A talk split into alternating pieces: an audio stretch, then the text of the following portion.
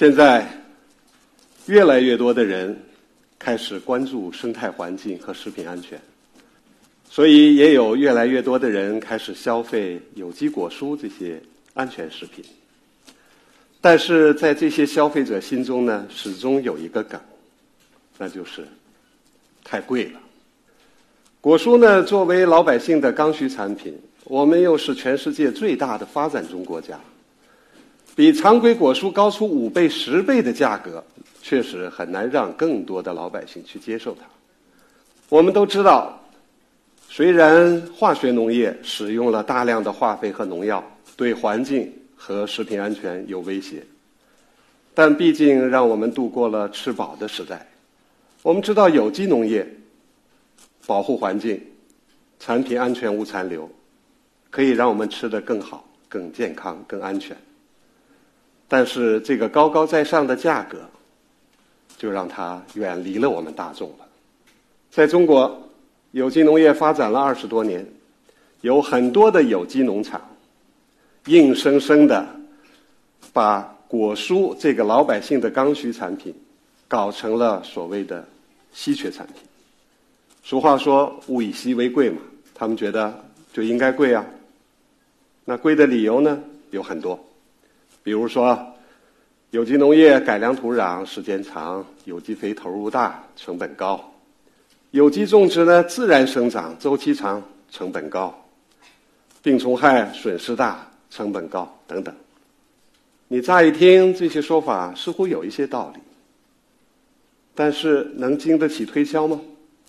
他们说：“既然这些都是现实，那为什么几十年了没有改变呢？”我们还记得九十年代的一台大哥大手机要几万块钱，是我们一个月人均工资的上百倍。过了二十年，现在我们一个人的工资一个月就可以买到一台很好的智能手机。它靠的是什么？科技进步，生产力的提高，价格自然就下来了。从二零零八年开始，我们做生态循环有机农业的技术体系，遇到的第一个问题就是土壤改良。在过去的传统方法当中，土壤改良无非这几种：第一，要么撂荒；第二呢，用秸秆直接还田；第三，用有机肥。但是用这几种方法，要想达到土壤有机质百分之二点五，这是有机农业要求的一个标准，短则需要三到五年。长呢，八到十年，这简直就是有机农业生产当中不可逾越的一个高成本的一个障碍。我们在山西的有机农业示范基地养了很多的鹅，地头上呢堆了很多来不及处理的鹅粪，上面有很多的虫卵。工人们呢就随手们把这些鹅粪呢就倒到地里和土壤混合起来了。没过几天呢。我偶然有一次到这个地里翻这个土，我发现这些虫卵并没有孵化出来，而是成了一堆残片。然后呢，我又取了一些土样做检测，发现也没有所谓的有害菌啊泛滥的问题。我们做这个农业呢，总是被告知未经腐熟的生粪肥不能入地，它会烧根烧苗，有害菌、有害虫卵会泛滥成灾。可是我发现这个现象，表明这个说法也不一定正确。顺着这个发现呢，我们继续再深入的研究，又发现另外一个有意思的现象，那就是过去的土壤改良，不论是用秸秆还田还是用有机肥，这些原料当中的碳只有百分之三十留在土壤里了，百分之七十都分解成二氧化碳排到大气中了，这样不就增加了碳排放了吗？在这里呢，我发现过去的理论和方法都忽略了一个重要的一个环节，就是土壤微生物。那我们都知道，土壤微生物它是一个很复杂、很庞大的地下军团。呃，对我们来讲呢，就是一个巨大的黑箱。我们现在科学界所能够认知的土壤微生物不超过百分之五。那这样的话。要做一些试验研究，可能找到之间的关联很难，所以不好发论文。另外一个，在传统的理论当中呢，像秸秆这一类有机物质中的碳是腐殖化转成有机质是固碳的主要方向，微生物的贡献呢不到百分之五。其实真相往往就隐藏在最基本的原理当中。既然微生物可以把这些有机物质分解成二氧化碳，那也可以利用这些养分繁殖自身，成为数量很小但是群体庞大的一个细胞群体。而我们知道，这个细胞当中除了水之外，含量最高的元素就是碳。这就像一个同时发生但是两个方向的一个化学反应，往左还是往右，就看你怎么来控制了。这样呢，我们就找到了土壤改良的突破点。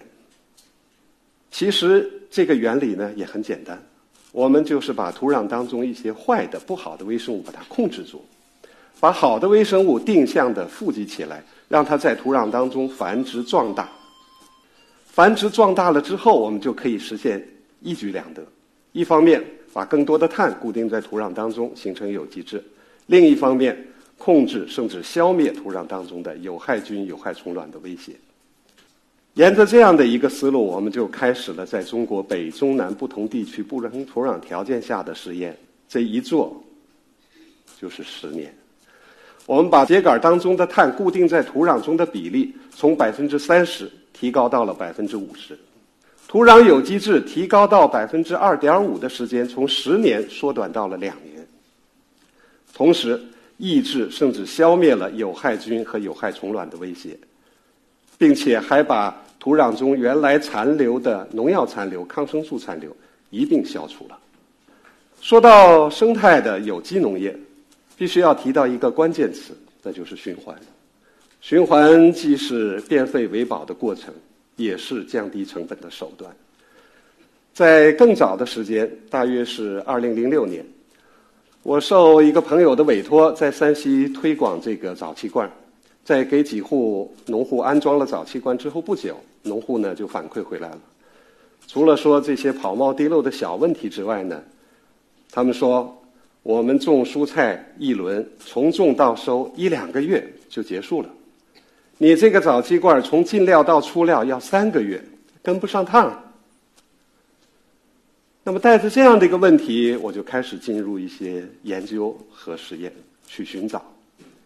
结果我发现，沼气厌氧发酵这个技术几十年来没多少长进。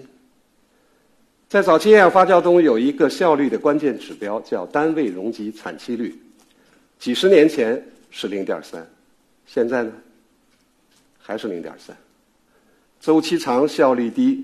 就成为农业废弃物循环当中一个瓶颈。那么，怎么样打破这样的一个瓶颈，提高效率呢？带着这样的问题，我们考察了全国各地的沼气装置设施，我们发现，全部都是在常压下发酵的。你有兴趣的话，现在可以找一些教科书，专业的教科书，那上面都写着呢。早期厌氧发酵压力超过八千帕的时候。发酵将停止。那么，仅仅凭着基本的科学常识，我就觉得这个说法是有问题的。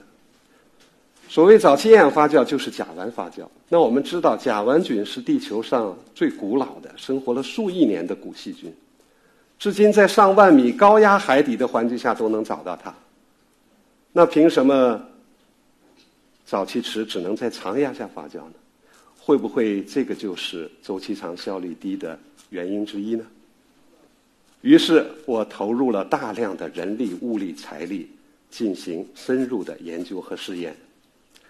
这两年多，我们所有参与试验的人，每天泡在文献里、实验室里、设备试制现场，几乎每个人身上都带着一种令人讨厌的厌氧发酵特有的臭味儿。说实话，那个味道连洗澡都洗不掉。经过了八百多个日月，终于我们做出了特使两项电压厌氧发酵装置。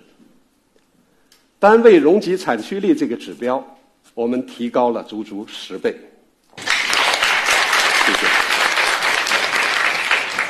厌氧消化发酵的时间也从三个月缩短到了十四个小时，消化率百分之九十五。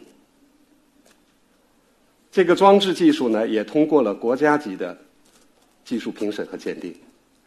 这是一个巨大的进步。这个进步意味着什么呢？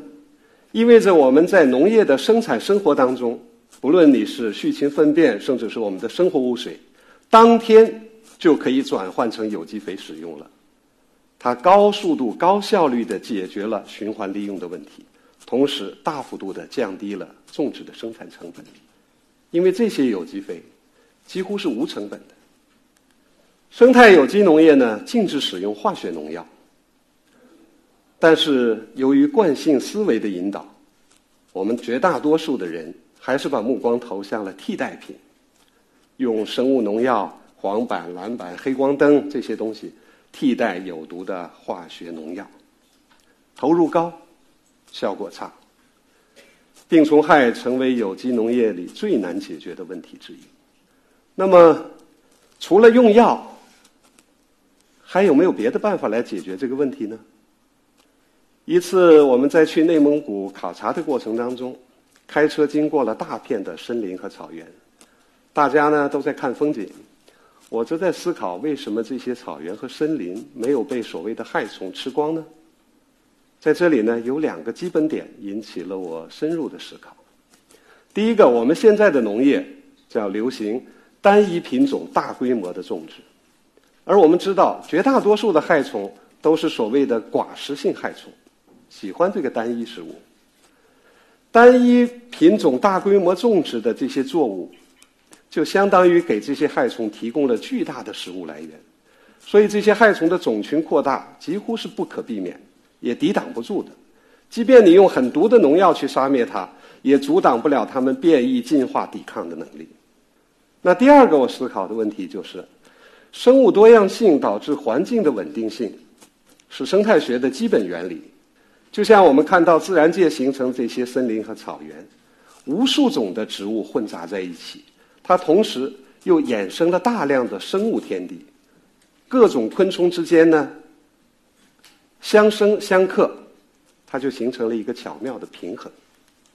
沿着这个思路呢，我们就设计了一套系统，在生产区域当中，以条带的形式，人工种植多种多样的植物和生物天敌所需要的栖息地，人工再造生物多样性，同时可以吸引大量的生物天敌定居。其次呢，在生产单元中，我们也不再做单一品种的种植，而是多种作物交错种植，干扰害虫的觅食行为，这样就实现了以虫治虫、生态平衡的目的。在中国北、中、南各个不同的地区，我们进行了长期的定位试验，结果非常好。在两百亩以上的面积，通常两年左右的时间吧。生物天敌和害虫就可以达到基本的平衡。用这样的一个生态条带的技术，对害虫的控制率可以达到百分之八十。再辅助一些其他的技术，我们就可以很好的解决病虫害的问题，不减产，还大幅度的降低了人工成本，因为不需要我们去管虫子了，这些生物天敌替我们干活了。现在我们回过头来看那些。有机果蔬生产成本高、价格高的理由，凡事呢有因必有果，贵是果，因是什么呢？缺乏科学技术。